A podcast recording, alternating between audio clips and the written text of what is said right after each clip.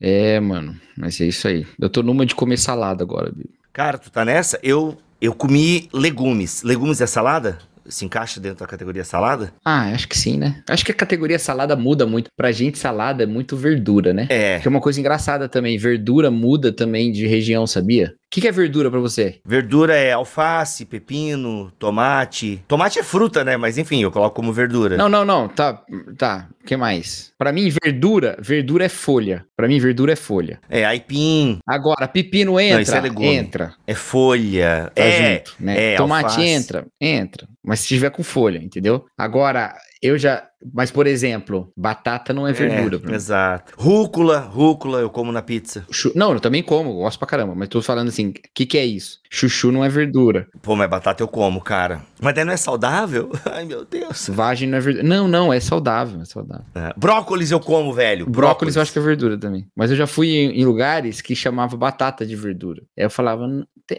tem verdura lá ainda? Ah, tem alface. Não, não, verdura, batata. Mas batata nem é verde. Uhum. É, cara, frutas e verduras. Eu acho que assim, o que não é fruta é verdura, entendeu? Vamos facilitar a vida. Não é? Não, pô, arroz é cereal, não é fruta e não é verdura. Feijão. E o engraçado, legume, legume deveria ser só o que tem vagem, né? Ah, mas daí dessa. Ah, entendeu? É, entendi. Mas, daí é das categorias. Não, aí é raiz. Legume é o que tem vagem, é leguminosa, né? É, é ervilha, feijão. Mas legume não é o que tá embaixo da Mas terra. a gente não acaba não tratando assim, né? Uhum.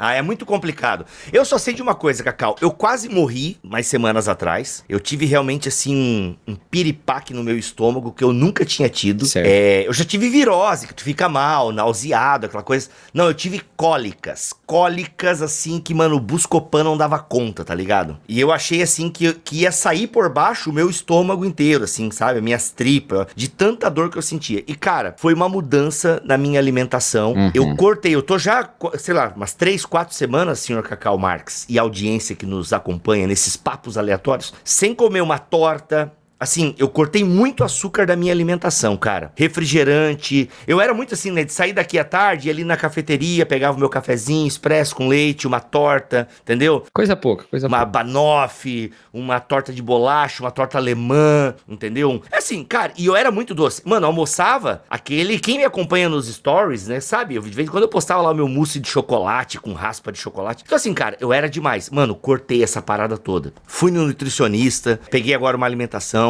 Aí tem uma seguidora, a Águida, e ela mandou, e ela faz co- comida fit. Mano, ela me mandou um monte de marmita. E, cara, eu tô comendo a marmita dela no almoço, às vezes na janta. E, cara, na marmita dela tem 100 gramas dessas paradas aí que a gente não sabe o nome, entendeu? Tem 100 gramas lá. E eu como, velho. Mano, esses dias eu comi abobrinha, velho. Eu comi, velho. Comi. Era abobrinha com umas coisas que eu não. Eu nem perguntei pra ela o que que tem. Eu sei que tinha um monte de coisa verde, com uma casca com verde claro, com verde Cara, eu adoro abobrinha, velho. Eu adoro. Não, cara, eu abobrinha. gosto de falar abobrinha. Agora, comer, mano, não dá, velho. Não dá. E ouvir abobrinha você gosta, É, né? ouvi, ouvi, abobrinha eu gosto também. Agora sim, mas cara, eu tô indo, cara, tô indo. Aí a, a Xanda, que é minha esposa, pra quem não sabe, ela também entrou numa vibe assim, entendeu? Tipo assim. Aí esses dias até ela fez uma salada. Cara, tu já viu aquele cara no Instagram? Eu, ai, gente, é, desculpa, eu, eu não sei se ele é japonês ou coreano, enfim, mas ele é asiático, né? Mas, cara, tem um cara que ele é bem bonitão, assim. Não sei se ele é japonês, o que que ele é. E ele, fa e ele faz uns vídeos muito bons de receita, cara. E ele é bem bonitão e ele chega assim: vamos fazer uma salada pro verão? E aí ele começa a fazer as coisas, mano. É. E, cara, o vídeo dele é muito bem editado. Pena que eu não lembro o nome deles. E, cara, os vídeos deles são muito bons. E a Xanda pegou uma receita lá, salada pro verão e tal. Enfim, não era bem. A salada dele. Eu comi um monte de coisa na salada, mas tinha muito molho e acabou não fazendo muito bem. Mas, cara, é isso. Então a gente tá muito assim, contando agora as proteínas e tal, e carboidratos. E aí eu fui no nutricionista. Dei uma mudada, velho. Dei uma mudada na minha alimentação. Uma coisa muito legal também que eu tava conversando com alguém que eu não sei quem é, é que a comida, pra nós, é uma parada muito assim, tipo, eu tô triste, eu como, eu tô feliz, eu como, né? A comida é muito celebração, total sim, psicológico. Sim, total psicológico, né? Então, aí que. Mas é por causa disso que eu fui atrás. Por quê? Eu, eu, eu não sou. Eu, eu gosto de salada, não, não tem nada contra, né? Mas eu nunca me dediquei muito na salada, entendeu? Entendi. Porque a salada, tipo, salada é o que- tipo assim, tem, uma, tem uma alface na geladeira, tem um tomate, corta ali, bota ali e pronto, né? Só pra ter o, o- a corzinha ali, né? Uhum. Então, tipo, ele não gera esse, esse apego, esse prazer. Exato. O resto da comida que gera, né? Mas eu gosto de algumas saladas. Eu tenho um ranking Uhum. de saladas, minhas saladas preferidas. fora, quando como fora. Meu Deus. O Cacau ama a lista, Tem velho. O Cacau tem um ama a restaurante lista. que a gente vai, tem alguns restaurantes que a gente vai, e a gente tem que pedir a salada antes de, do Eu só prato. conheço a salada Caesar. Tem que pedir, sim. Às vezes chega a Nath e fala assim: ah, não tô com muita fome, vou, não vamos pedir essa salada aqui não. Eu falo: não, não, não, não, não. Não vamos pedir, porque a gente só come aqui. A gente vai pedir. É a Aí o que, que tradição. eu pensei? Cara, se eu aprender a fazer essa salada em casa, eu vou mudar meu- minha relação com a salada. Então é questão psicológica. Né? Olha. E aí eu tô nessa, cara. E aqui em Campinas, Campinas tem umas tradições gastronômicas, assim. Uhum, uhum. É, do nada, assim, que é daqui. E uma delas é a salada de rúcula de churrascaria. Nossa. É, mano. Assim, Campinas tem muita churrascaria à la carte. Sem Uhum, ser rodízio. uhum. Tem churrascaria rodízio também, mas tem bastante à la carte aqui. Que basicamente todas elas têm o mesmo cardápio. E são boas, são uma carne boa pra caramba e tal. E todas elas têm uma salada de rúcula que foi inventada em uma. Em uma das churrascarias aqui, uma chamada Irata, que é de um japonês Irata? também. É, que é de um japonês. E, e, cara, essa salada de rúcula do Irata fez tanto sucesso que todas as outras replicam essa salada. Acho que eles contratam uns ex-cozinheiros, tá ligado? Sei. E, mano, é espetacular. É um negócio assim, inacreditável, Bibo. É inacreditável. Você vai na churrascaria, você come uma boa carne, mas você vai sair de lá falando da salada. Sério, É cara. fora do normal, velho. Quem é da região de Campinas já comeu, sabe. Tem no Irata, tem no, no Ranchu, tem Colonial Grill, todas elas têm. Uhum. Aí tem uma americana que chama, inclusive, picanha e rúcula, que é Caraca, muito de tão aleatório. tradicional que é da região aqui, cara. Cara, é- é, Aham. espetacular. Aí eu, ontem eu fiquei doido pra comer, mas eu não queria gastar esse dinheiro e também é longe, né?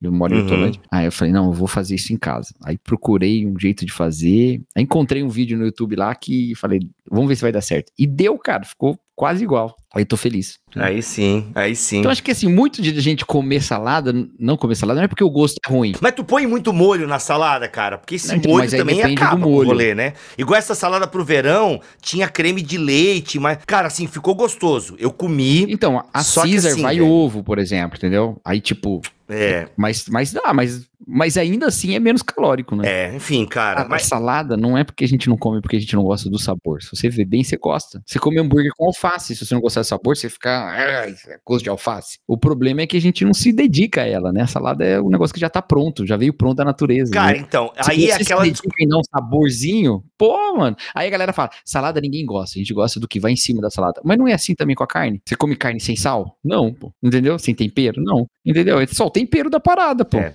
Então, assim, Cacau, mas vamos lá. É, aí, esse lance da salada também, que ela realmente ela dá um pouco mais de trabalho, que é aquela discussão do descascar e do é, desempacotar, né? Como é que a pessoa fala? É desempacote menos e descasque mais e tal. E isso é um saco, né, cara? É, É, nunca vi isso, mas gostei. É um, um bom lema. é, eu, não, eu, eu acho que eu tô falando errado, mas tu entendeu o princípio, entendeu? É descascar mais e abrir menos, Entendi. sabe? Então, isso é um baita desafio. Isso dá trabalho. Você fazer um café da manhã, por exemplo, igual é, café da manhã. Mano, Não, não dá trabalho fazer salada. Pelo amor de Deus, só vai cinco minutos. Ah, depende, né? Depende. Mas cortar, igual café da manhã, cortar, né? Cortar o. Você é o igual ba- a Vanessa Camargo, que não sabe descascar uma cebola? Eu nunca descasquei uma cebola. Quem é que. Eu nunca. Eu, eu não sei cozinhar, Cacau. Vou te falar o que eu sei fazer. Pô, mas descascar é faca e cebola, velho. Não sei, né? Eu sou muito emotivo. Então o que acontece? Cacau, o que que eu sei cebola fazer? que eu descasquei ontem, mano, eu chorei e parecia uma criança. Sério? Meu Tava Deus. muito forte. Isso deve chegar E na a tua barba também. Ó, no Instagram tem como não chorar. Deve estar descascando cheirando até agora.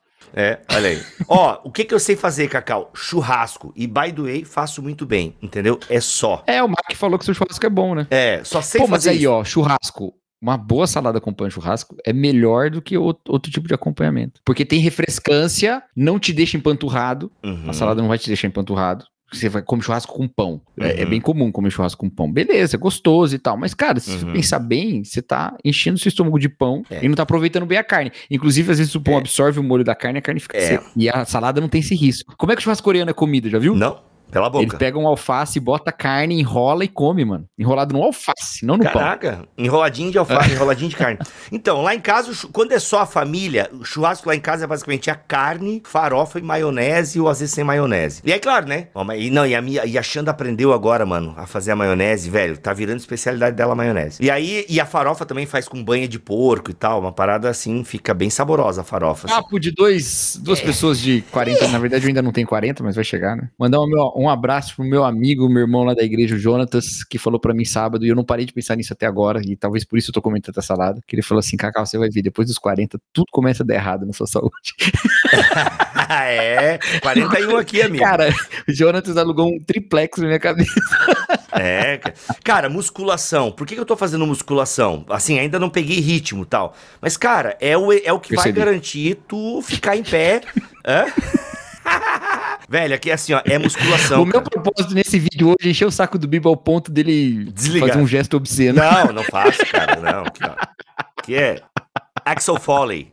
ok. Axel Foley. Aliás. Cena da Pesada 4 vindo aí. Mas o que acontece? Uh, é isso, cara. É, é, tipo assim, a minha mulher falou uma parada muito séria. Falou assim, cara, tu trabalha sentado, é tudo sentado, vai se mexer porque eu quero um velho que consiga cagar sozinho. Essa é a frase motivacional da minha esposa, entendeu? Eu quero um é. velho que vai cagar sozinho. Então, assim, e cara, tem uma propaganda, acho que já falou sobre isso aqui, né? Então você acha que a sua esposa te encheu de cagaço da cagada? Exatamente. É, é isso aí.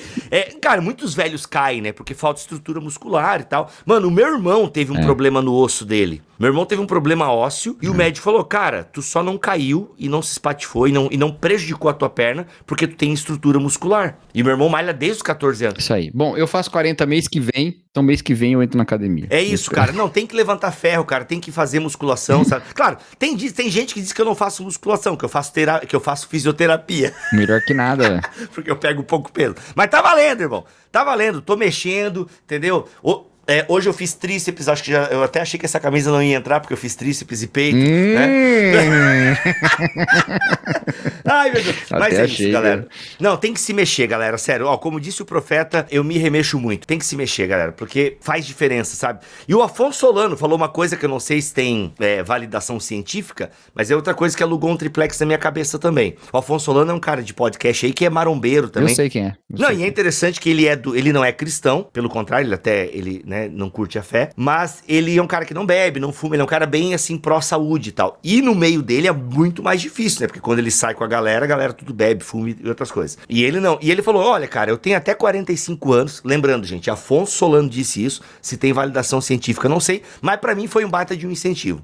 Ele falou o seguinte: eu tenho até 45 anos, cara, para fazer um bolsão de saúde para mim e tal aí. Então ele falou assim que. Ah, acho que não faz sentido, não. Pelo que eu vi não, os outros caras. De que, cara. Acho que é melhor você começar antes. É muito melhor. Isso, né? essa é a ideia. Mas a se ideia você não começou antes, cara, a hora que você começar já, é, já ajuda pra caramba. Já é válido. Mas, cara, pensa se tu começa antes. Né? Então, assim, com certeza o resultado é maior, melhor. Mas agora não dá pra começar antes, pô. Já tô 40, 5 anos. Cinco anos Mas, cara, ó, só pra te falar, tô 3, 4 semanas sem bolacha recheada, wafer. Sabe aquelas coisas que tem aquele rótulo preto? É, alto em sódio. E a sua felicidade tá vindo aonde, A minha felicidade, cara, ela está vindo do Senhor. Amém, meu. Roda a vinheta. Não, vou te falar. Embora. A primeira semana foi difícil, entendeu? Mas daí você vai assim, o que que o meu nutricionista Lucas, um cara bem gente boa. Cara, tu pode ter um chocolatinho não, não, precisa abdicar do teu açúcar, até porque isso pode te dar gerar um. ele explicou lá, eu não lembro, que pode te gerar até um outro problema se tu cortar do nada, assim, entendeu? Então, assim, cara, mas tu tem que saber onde colocar esse chocolatinho, entendeu? Então vai lá para um meio amargo, 70%, 50%, não corta de uma vez. Tanto que pizza, a gente, pizza é uma tradição lá em casa, a gente continua comendo pizza, entendeu? Sexta-feira à noite é pizza lá em casa. Então, continua comendo pizza. E lá tem açúcar na massa e tal. É, tem um chocolatinho que eu comprei também, que ele é fit, mas diz que é zero açúcares, mas de vez em quando quando eu tô lá com a Milena, pego lá um quadradinho também do chocolate dela e como. Comi a mandita. A gente falando tudo isso e encomendando, e encomendando doce. É isso aí, cara, mas eu cortei. Ó, e eu senti um desinchaço, cara, de fato um desinchaço, sabe? Eu dei uma desinchada e, cara, tá sendo legal. Refrigerante, troquei por água com gás e limão. Ainda que a, a coquinha, a coquinha é o que. Vou te falar, eu sinto mais saudade da coquinha. Mas bebi, como meu nutricionista falou que eu poderia. Que, mas agora, simbora, roda a vinheta. Começou mais um BT Papo. Bibotalk apresenta BT Papo, uma conversa regada à Bíblia, teologia e risadas. Muito bem, muito bem, muito bem. Começa mais um BT Papo de número 47, a idade de Cristo. Alegria. Oi, que alegria. Eu sou Rodrigo Bibo, estou aqui com Cacau, filho de pastor Marques. Tudo bem, Cacau? E aí? Filho do pastor Carlos Marques. Olha aí, Carlos Marques. Eu sou Carlos Você é Marques. Carlos Marques Júnior? Não, não sou, não sou. É, vai ter o mesmo nome do teu pai? É, mas só dois dos quatro nomes são iguais. Tá, então tá. Mas, pô, Júnior combinaria contigo. Tu tem cara de Júnior. Tu é irmão mais velho, filho único, mais Tenho. novo, do meio? Não, sou irmão mais velho. Tem duas irmãs. Olha aí. Que legal. Duas irmãs. Mais jovens que eu. Jovens. Eu tenho dois irmãos muito mais velhos do que eu. Olha só, meu irmão tá com 60, minha irmã tá com. E uma irmã, né? E tem uma irmã que deve estar com 55. Dois irmãos, no seu caso, é um homem e uma mulher. Isso, isso. Eu tenho um irmão No meu de, são acho que mulheres, vai né? fazer 60 e a minha irmã acho que vai fazer 57. E sim, eu não sei a idade dos meus irmãos, eu sou bem desligado nessa parte. Mas é isso, sou, sou caçula, sou temporão. Tô com 41 e meus irmãos tudo com mais de 55. Como nascido fora de época, Fora de época, exato. Eu sou o resto, enfim. como apóstolo Ca- Paulo. É, é, falta bastante, mas é- é- essa é a ideia. Cacau Marques, hoje vamos trabalhar com a pergunta que foi enviada para mim pela nossa ouvinte, Ana Bárbara. Só vou falar isso, não vou falar o sobrenome. Não, a gente, Não, não.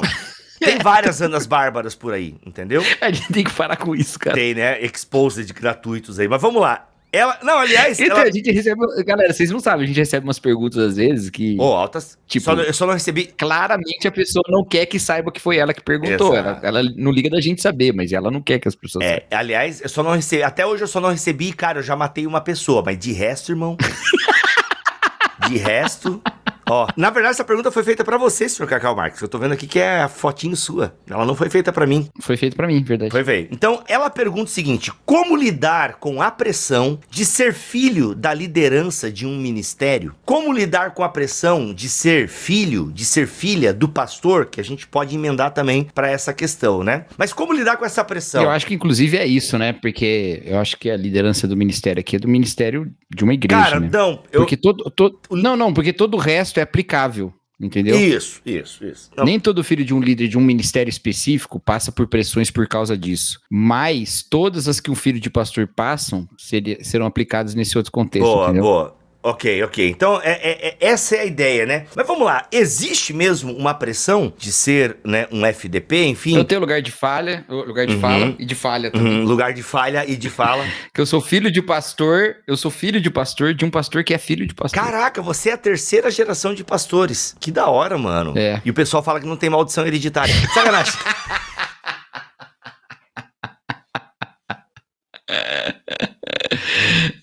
Mas vamos lá, Cacau. Existe mesmo, então, Cacau, essa pressão de ser um filho do pastor? Como é que essa pressão acontece? Como é que ela se desenrola? Então, existem algumas pressões diferentes, ok? Existem algumas pressões diferentes. E existem alguns problemas específicos nessa relação. Então, existem algumas pressões de ser filho de pastor, tá? E acho que ser filho de líderes de ministério em geral, né?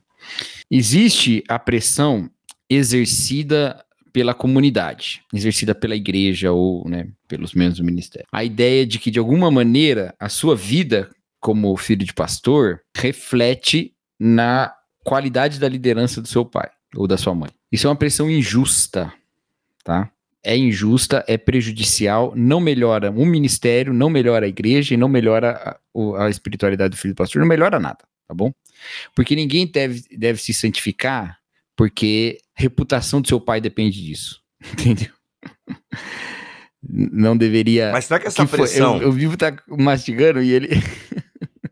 E eu sei o que você vai falar e vou dizer que a gente já respondeu isso. Mas vai. O que, que tu acha que eu vou falar? Você vai falar sobre o texto que fala se ele não governa bem a Que casa. droga. Não Tu é? Me conhece muito, aham. E a gente já respondeu isso lá no nosso gabinete pastoral. Nossa, que era o piloto do BT Papo. Cara, a gente tá quase casado, né, mano? Só com a Nath eu tenho essa coisa assim de falar, eu sei o que você vai falar e eu sei o que ela vai falar. É e agora eu maravilhoso. com você. Maravilhoso. Não, Então, não é maravilhoso. não? Acho que eu tô gastando muito tempo com você, acho que eu tô negligenciando minha família. É. A partir de agora, BT papo só uma vez por mês. Meu Deus. Mas, Cacau, vamos lá. Sabe por quê? Eu acho que é a segunda vez que acontece isso. Teve um outro dia que eu falei, eu já sei o que você vai falar. Aham.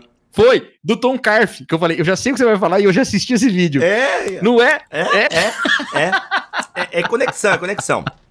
Cacau, mas eu acho que é um texto legal pra gente trazer pra esse BT Papo. Chegar no céu, Deus vai falar assim: tem contra ti que passaste muito tempo com Bíblia e pouco tempo com a sua esposa. Eita, nós, cara, que isso?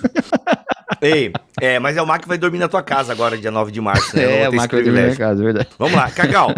Vamos lá. Mas eu acho que é um texto legal pra gente trazer aqui também pra essa discussão, porque às vezes essa pressão sobre a família pastoral recorre da, do entendimento desse texto de Paulo. Do entendimento errado. É, a gente respondeu lá, vai lá, é no, no gabinete pastoral, né? Que na verdade é o primeiro BT Papo nesse formato, só que Uhum. não tinha esse nome ainda, né? Uhum. A gente responde essa pergunta porque alguém pergunta se quando o pastor tem um filho não crente, aquilo desabona ele do ministério, né? E aí a gente falou um pouco sobre isso, tá? Mas não, tá bom, gente? A interpretação ali, eu acho que não é exatamente essa, tá bom? Na verdade, eu acho que é qual é o princípio pelo qual esse pastor conduz a sua vida, inclusive a sua, a sua família, entendeu? Porque não adianta você esperar que a igreja que tem um ideal familiar vai ser conduzida de uma maneira diferente. Ou ele é um hipócrita e trata a igreja de um jeito e a família de outro. Na família ele é um autoritário, sei lá, e na igreja ele é um bonzinho Uhum. ou então ele vai ser um cara que vai replicar na igreja o problema. Por quê? Porque o problema ali não é a qualidade do filho, mas é se ele governa bem a própria casa. Ali não tá falando de conversão, de coisa do tipo, né?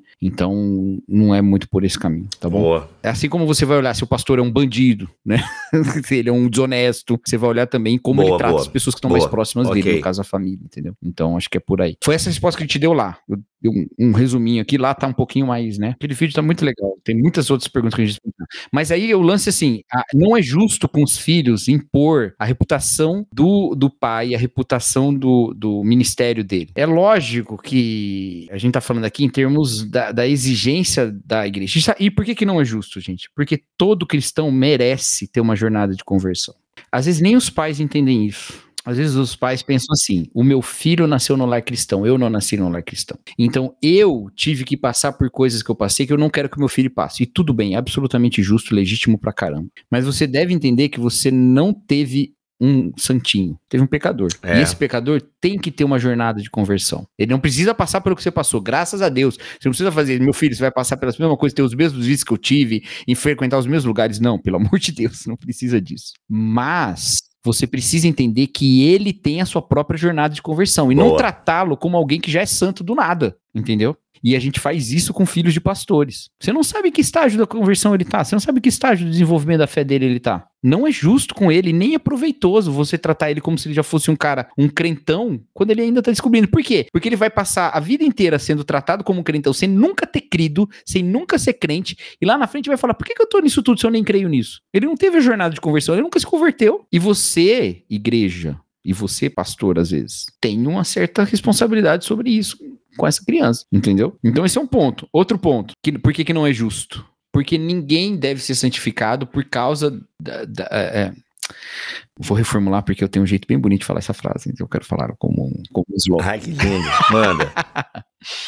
O que te torna mais ciente da missão de se santificar não é o fato de que você é filho de um pastor, mas de que você é filho do pastor. Uau. Todo cristão é filho do pastor, que é o nosso Deus. Se isso não é suficiente para você falar, cara, eu preciso buscar a santidade, não adianta chegar para uma criança e falar assim: ô, você aí, você é filho de pastor, não faz essas coisas. Não, Você não é filho de pastor, você é filho do pastor. Você é filho de Deus. Então, assim, você está colocando sobre ele uma ideia de que ser filho do pastor te coloca mais culpa, mais responsabilidade do que ser Exato. filho de Deus. Gera uma motivação errada demais. E o que, que você está comunicando para as crianças que não são filhas de pastor? Não, você tudo bem. Caraca. De você a mano. gente não espera muita coisa mesmo. Entendeu? E aí, o pior de tudo, cara, é que você coloca uma relação espiritual, uma relação de uma relação religiosa que deixa Deus à parte. Uhum. Entendeu? Você tira Deus da jogada e fala assim: Ei, você é filho de pastor. Não é por causa de Deus. É muito sério isso, mano. É muito sério. Tô rindo porque eu tenho essa mania de ficar rindo falando Uhum. coisa séria. Mas é muito sério, entendeu? Uhum. Então, quando eu vou falar com filho de pastor, eu não tive muitas oportunidades disso, mas as vezes que eu tive, eu sempre disse isso. Gente, o seu relacionamento tem que ser com o pastor real. Todo mundo tem essa, tem essa vocação, todo mundo é chamado para isso. E você tem que tomar cuidado para não se confundir de que ao querer se relacionar com Deus, vai se relacionar com o pastor, seu pai, como se, né, abdicando da, da necessidade de se relacionar com Deus. E aí os pais, pastores, precisam tomar cuidado com isso com os filhos também, né? Então, quando eu falo assim dessa jornada da conversão, significa o seguinte: seu filho vai ter dúvida no meio do caminho. Seu filho vai ter é, é, inseguranças, incertezas. Ele vai ter momentos em que ele não vai estar assim com o coração todinho apontado para Jesus, porque todo mundo passou por isso, porque todo mundo tem uma jornada de conversão. E aí o que, que você vai fazer nesse processo? Você vai sempre, não, peraí, não, porque na minha família é assim, porque aqui em casa é assim, porque eu e minha casa serviremos ao Senhor e tal, como se você pudesse decidir isso. Ou você vai falar, não, o que está acontecendo? Qual é a questão? Teve um momento da vida que você decidiu que crer em Jesus era a melhor coisa. Independente se isso foi uma fé colocada por Deus no seu coração ou você adotou ela livremente. Teve um momento que isso aconteceu, entendeu?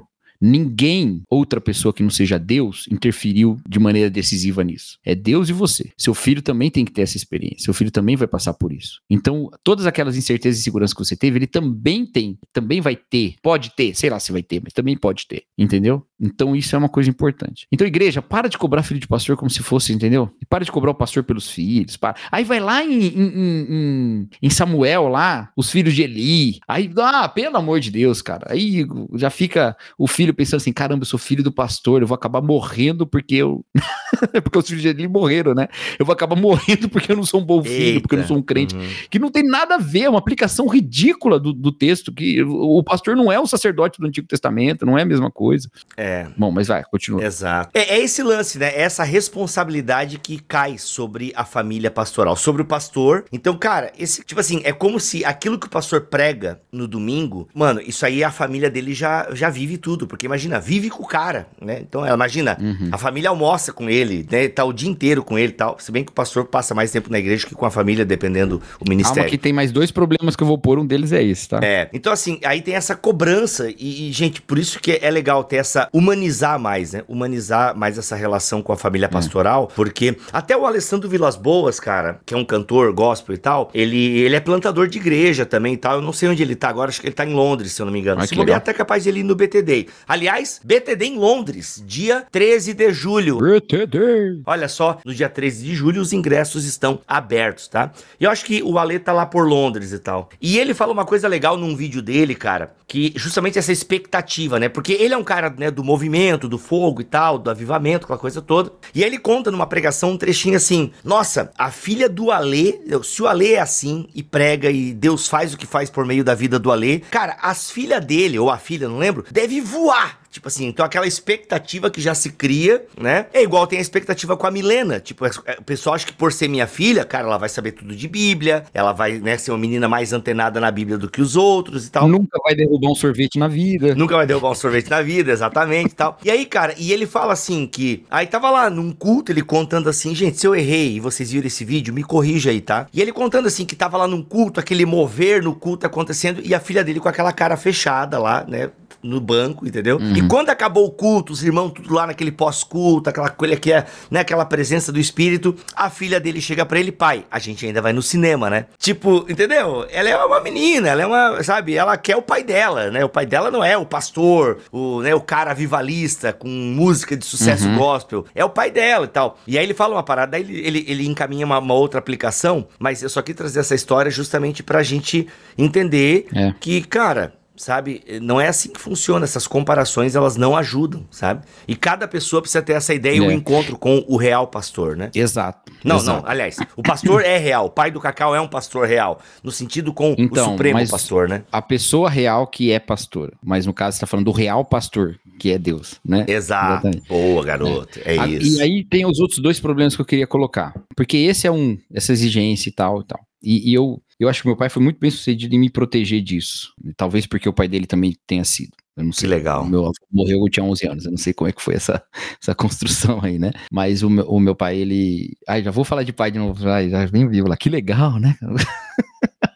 Bacana ter um pai, né, velho? Poxa, bacana ter uma memória assim, pô, meu pai me protegeu, pô, legal, legal. Mas o meu pai, o meu pai, ai, ai, o meu pai, ele sempre falou isso, né? que a gente. Ah, se alguém falar que você é filho de pastor, sabe que ele também tem que ser, né? Filho de Deus. Né? Então foi dele, literalmente dele que eu peguei essa ideia.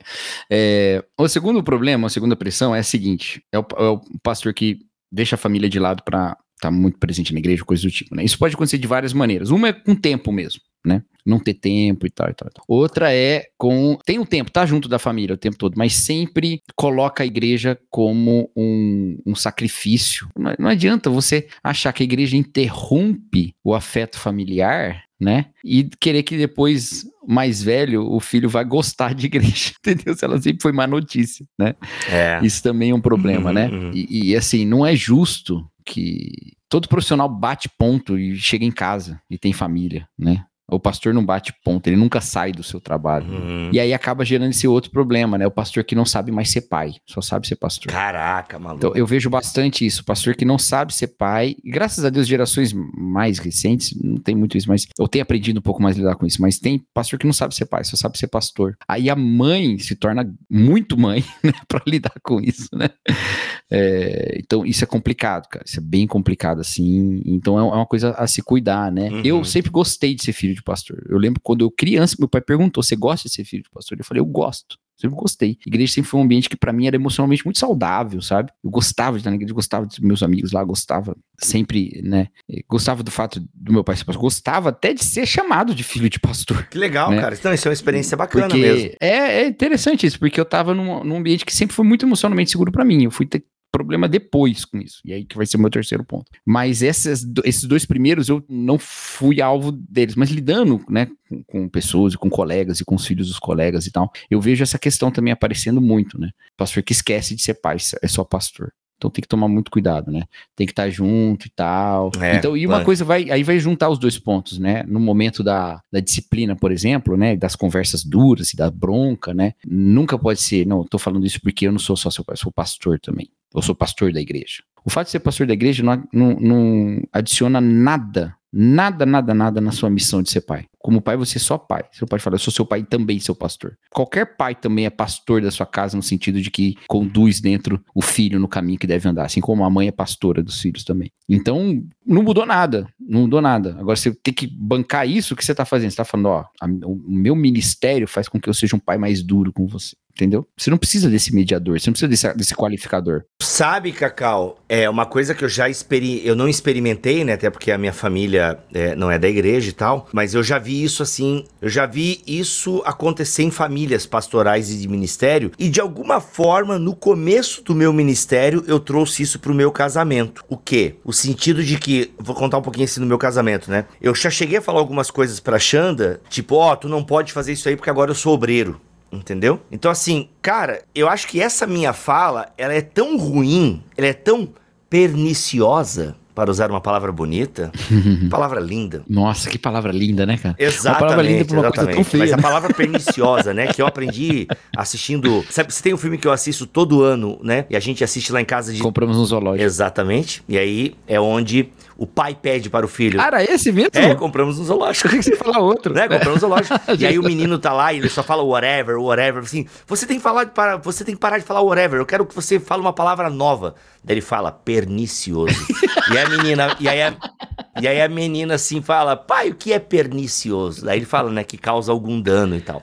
Então, cara, sabe, eu acho que isso é bem pernicioso, esse tipo de fala. Então, eu, eu vivi isso, né, num período do meu ministério, de tipo assim, cara, ó, ó, tu não pode fazer isso agora porque eu sou obreiro da igreja. E eu vi muito isso, né, sendo reverberado em famílias pastorais, em famílias de liderança. Então, onde o pai, né, geralmente é, é, os homens acabam assumindo a liderança na igreja e tal, e aí a mulher tá junto, a própria família acaba jogando esse peso, né, como, né, que não foi o que teve do- com você, pelo que eu entendi, mas muitos acabam errando nisso, jogam esse peso, Esse entendeu? peso. Cara, agora eu sou o líder da mocidade, filho, tu tem que ser agora o exemplo, tem que dar, cara, tu, que eu sou o líder da mocidade, pô, aí tu é o meu filho, e tu tá lá fazendo isso, cara, comendo, né, doce de São João, não pode, velho, pô, tu agora, eu sou líder da mocidade, e tu tá dando beijo na menina no final da escola e tal, entendeu? Então, assim, e isso é muito ruim, é um erro que eu acho que é muito cometido, sabe? É muito cometido. Aliás, se você passou por algo aí, quiser, né, comentar com a gente aí, comenta. Sabe que o seu nome vai aparecer aí nos comentários do YouTube também. Então, assim, mas eu digo que é um erro, né? E eu penso que é legal tu trazer isso justamente porque famílias pastorais, famílias de liderança devem evitar esse tipo de coisa. Por quê? Porque daí toda a tua motivação pra viver, para viver bem, pra viver obedecendo os mandamentos,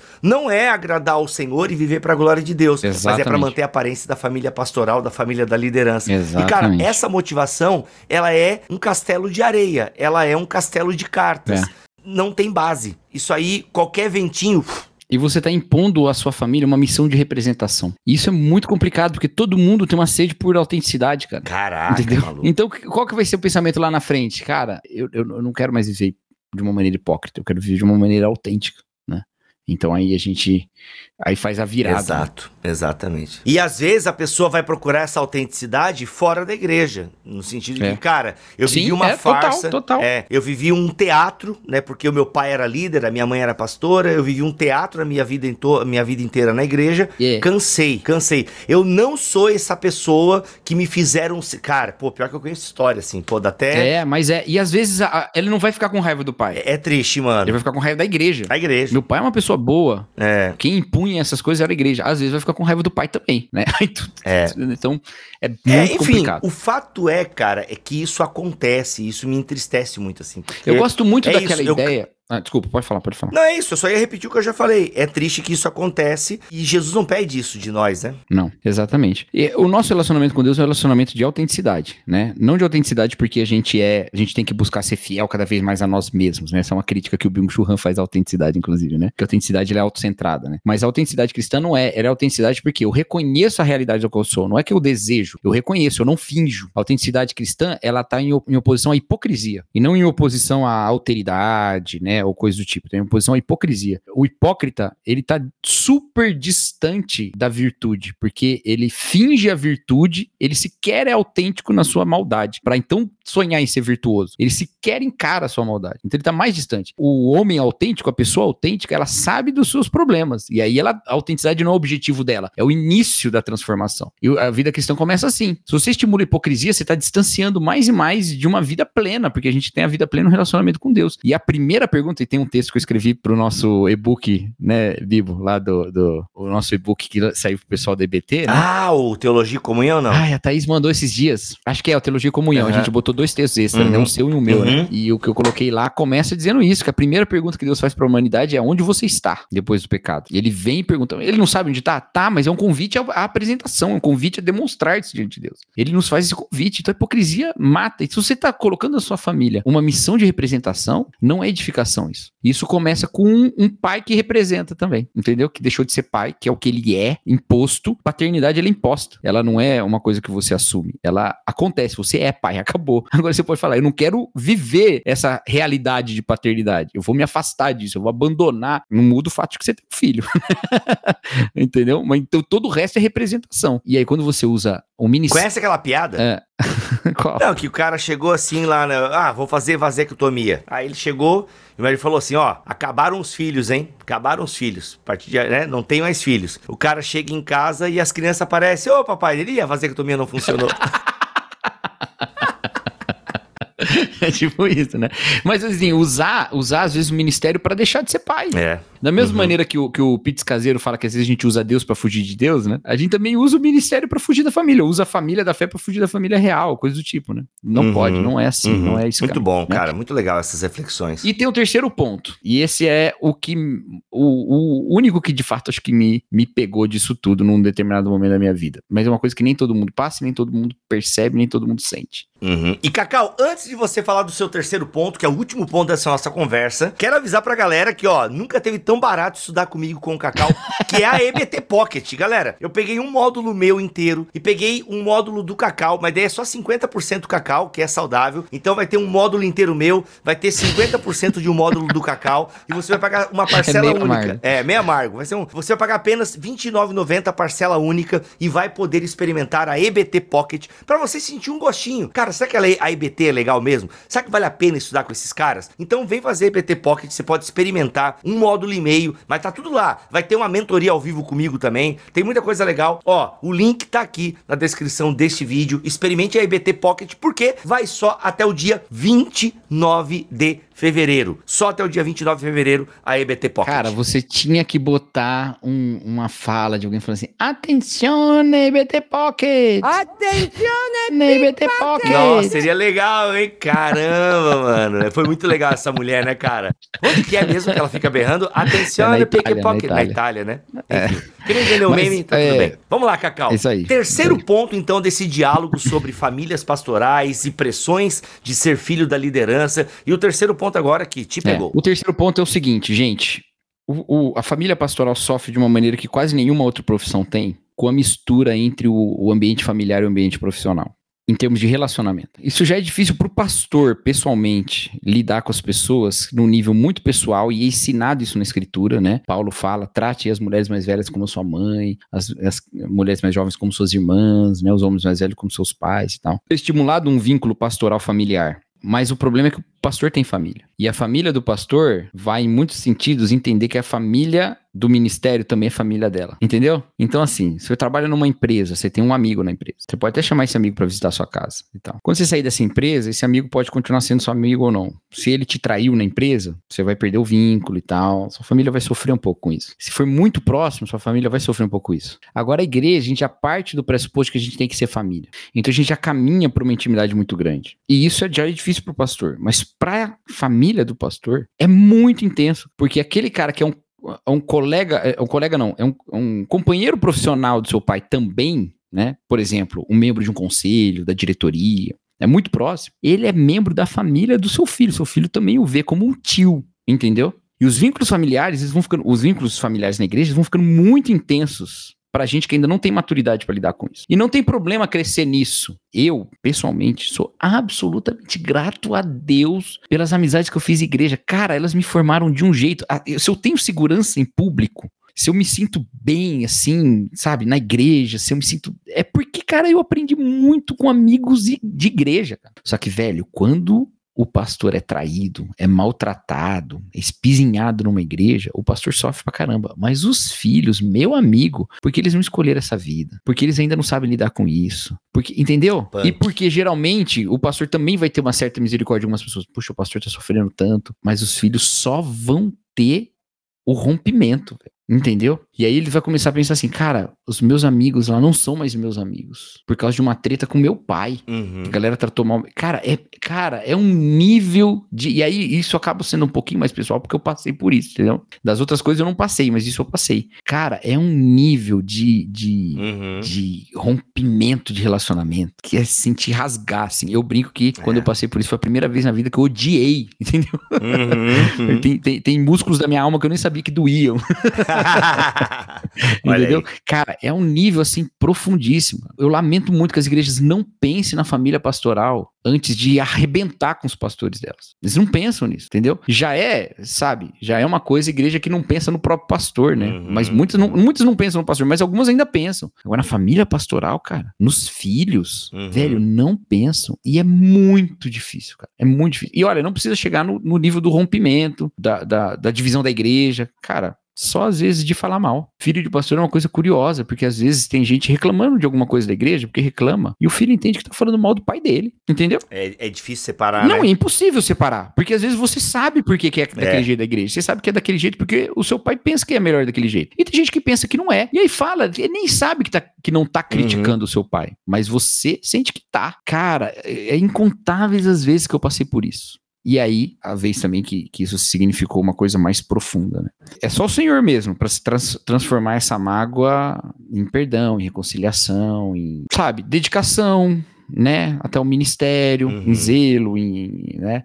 É só o Senhor para fazer com que isso não vire uma insegurança que vai Uhum. impossibilitar depois uma vida eclesiástica desse Entendi. filho, sabe? Legal. Então, eu acho que com isso, tu responde a pergunta, né? Que acho. Só Deus. A né? pergunta é como lidar Essa com essa última, pressão, né? cara, A gente falou Deus, das é. causas da As- pressão, é, é... Mas assim, tudo passa pela igreja, velho. Igreja, É. vocês, precisam, vocês precisam amar os filhos dos pastores, cara. Deixando eles serem pessoas que têm sua própria jornada de conversão, deixando eles ser crentes normais. E, e sabendo que quando vocês maltratam o pai deles, vocês estão maltratando eles. É claro, cara, e eu só. E aqui, aqui a gente gravou, velho. Aqui, ó, BTcast sobre igreja tóxica. Dois. Dois. A gente fala pra caramba sobre pastoreio abusivo e tal. E é terrível isso. Terrível, terrível, terrível. Aham, aham. Agora, se você Exato. tem um bom pastor que não é um abusador, né? Não faz o fato de que você discorda da teologia dele, ou discorda da condução dele, eu acho que ele devia visitar mais, sei lá. Porque é uma coisa que é até legítimo você querer que ele faça isso. Uhum. Um motivo pra você acabar com a vida da família dele. Uhum. Pra você massacrar o filho dele, entendeu? Porque, Cara, tem um pouquinho de senso de proporção. Boa. Seja justo, entendeu? Um pouquinho de senso de proporção. Porque às vezes por coisas que, que de fato são falhas do ministério dele, que podem ser, Uhum. podem ser. Você arrebenta com todo mundo por causa disso. Porque ele tomou uma decisão no culto que você não tomaria, entendeu? Porque ele não tratou uma questão da melhor maneira, que você acha que não é a melhor Boa, maneira. Você- boa. Por causa disso, você faz toda uma revolução. Cara, você tá arrebentando com gente que não escolheu essa vida, com gente que às vezes não tem maturidade pra lidar com isso. Porque eu passei por isso já jovem. Uhum. Tem gente que passa isso na adolescência, tem gente que passa isso na infância. Ixi, Aí azeda, hein, irmão? Aí Entendeu? azeda de um jeito. E você tá Uhum, colocando sobre ele consequências pastorais que essa criança não tem nunca maturidade para enfrentar. Nunca, nunca, nunca. Aí eu quero ver como é que, que isso vai virar lá na frente. Se essa cri- criança continuar firme nos pés do Senhor, eu louvo a Deus porque como que o pai conseguiu fazer isso? Porque Uhum. é muito difícil, cara. É muito difícil você convencer que aquilo não é um. E claro que o pai, ele vai tentar te convencer. Não, isso aqui não é Deus, isso aí são as pessoas, é isso mesmo, essa vida, a gente tá se dedicando ao É. Senhor, a gente tem tantas coisas boas que É. vieram de Deus e tal, e tal, e tal, e tal, tal. Beleza. Isso é o que você consegue colocar aqui no, no ouvidinho da criança.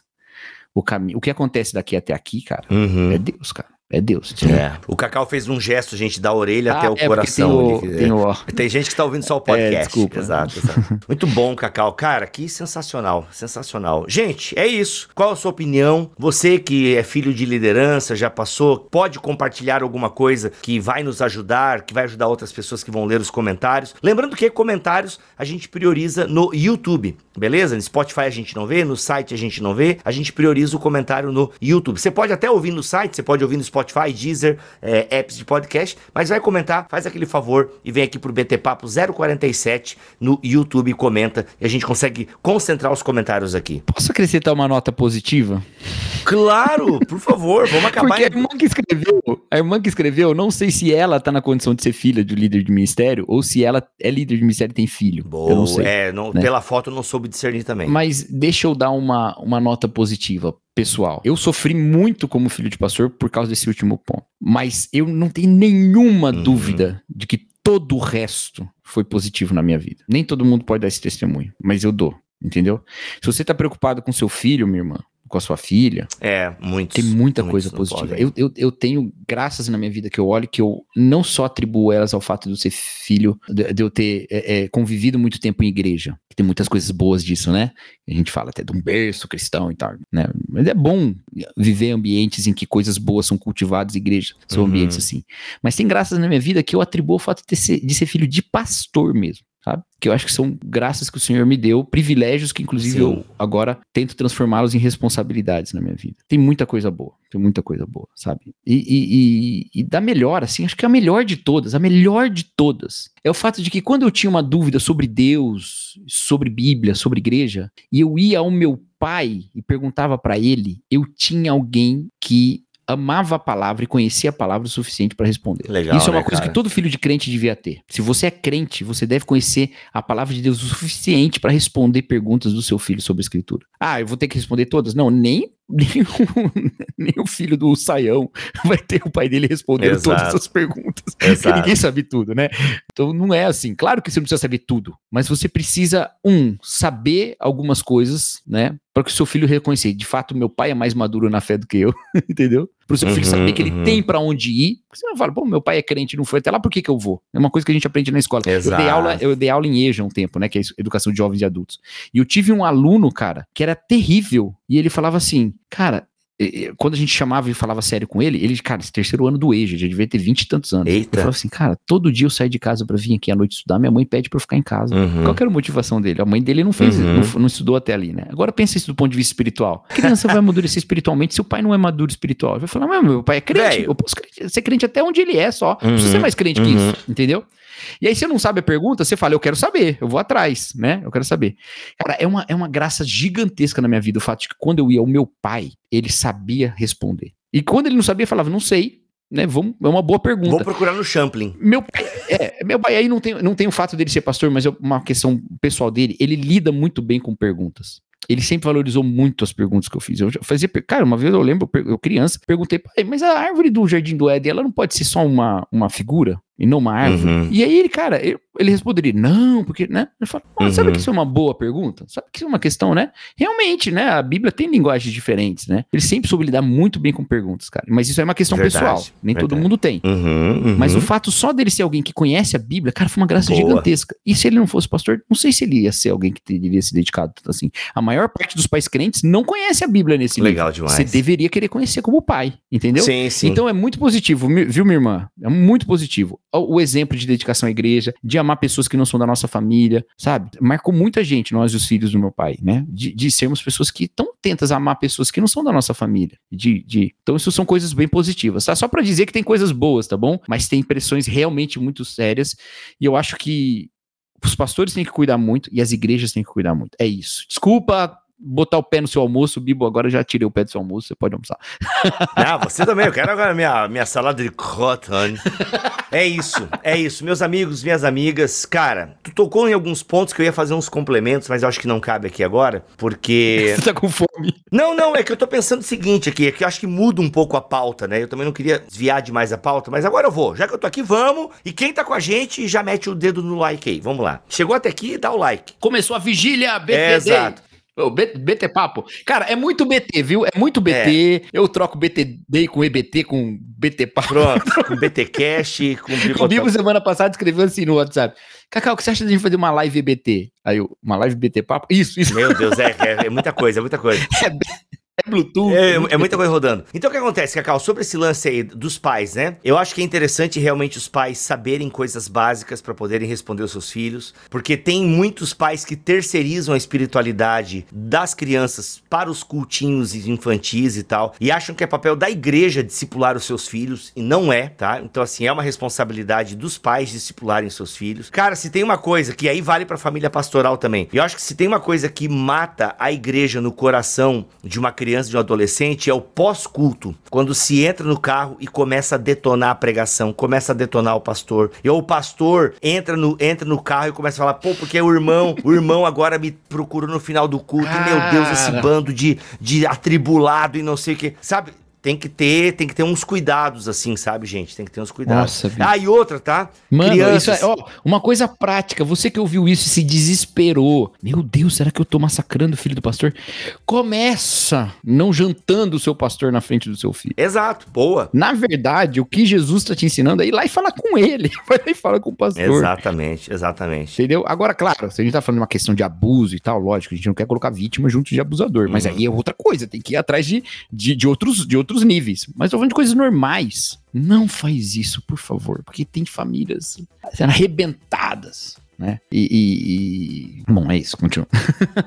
Não, eu- o que eu tinha pra falar é, é esse lance, assim, sabe? Tem que cuidar muito quando a gente leva. E outra, tá, gente? Tem quem tem filhos aí, né, de 6, 8, 9, 10, 11, 12. Mano. Certifique-se que essa criança não tá ouvindo a conversa de vocês. Eu sei que eu aprendi da pior maneira, que é eu conversando com a Xanda um dia na, né, na cozinha, e a porta do corredor fechada, e a Milena lá no quarto dela e tal, mas, cara, no fundo ela ouviu um- uma parte da nossa conversa, e a gente tava ali trocando ideia, né, como casal e tal, e, e relatando um problema, enfim. E, cara, e não é legal, entendeu? Não era uma coisa também muito séria, graças a Deus, tanto que depois eu pude conversar, e ela falou, pai, eu ouvi você conversando com a mamãe sobre tal. E aí, legal que eu pude conversar, mas, e, cara, e se ela não viesse falar comigo? E talvez ela ficasse só com as ideias dela sobre aquilo que ela ouviu, né? Então, assim, às vezes ela não pode ter entendido. Então, assim, sabe, eu acho que a gente termina dizendo o seguinte: olha, não jante o seu pastor no pós-culto, na frente das crianças, sabe? Se quer falar. Em lugar nenhum, é, né? É, não, digo que às vezes você quer. Não, falar com ele. é, não mas é. Não, sabe por que, que eu vou falar uma coisa? Eu, Não, eu não, pera, pera, pensando- pera, pera, pera, É, pera, pera. é. Não, que É. às vezes, Cacau, aconteceu a parada, você tá. Você quer falar com alguém, você vai falar com o seu É. cônjuge, né? E você É. tá naquele momento meio de raiva mesmo. Poxa, nada a ver. nada- Beleza, cara, vai lá, despeja. Mas, mano, não faz isso na frente das crianças e depois faz o que a Bíblia manda. Procura o seu pastor, procura a liderança. E, e tem uma coisa que eu, que eu. Outro dia mandaram uma pergunta. É, te- tem, uma, tem uma coisa é, que eu queria dizer também. Eu tava pensando sobre solidão pastoral, né? Eita, isso é um outro PT Papo, hein? É, eu penso muito sobre esse assunto e tal, mas eu queria deixar só uma coisinha. Ah, então deixa pro outro BT Papo. Então, Cacau, vamos finalizando por aqui. Já tô descongelando minha marmitinha. Essa aqui é arroz com carne moída. Só que é o seguinte, tem 100 por 100 gramas de legumes aqui dentro. E eu vou, né, comer, provavelmente. Não sei qual é, o legume é sempre uma caixinha de surpresa. Mas eu fecho o nariz e, e ponho pra dentro. É isso. Vamos ficando por aqui, espero que tenha abençoado sua vida. Compartilhe esse programa, dê um like, comente aqui, ajude o BT Papo a chegar até os confins da web. Tamo together, Cacau, e até o próximo, se ele quiser assim permitir. Fiquem todos a paz do Senhor Jesus. Valeu, galera!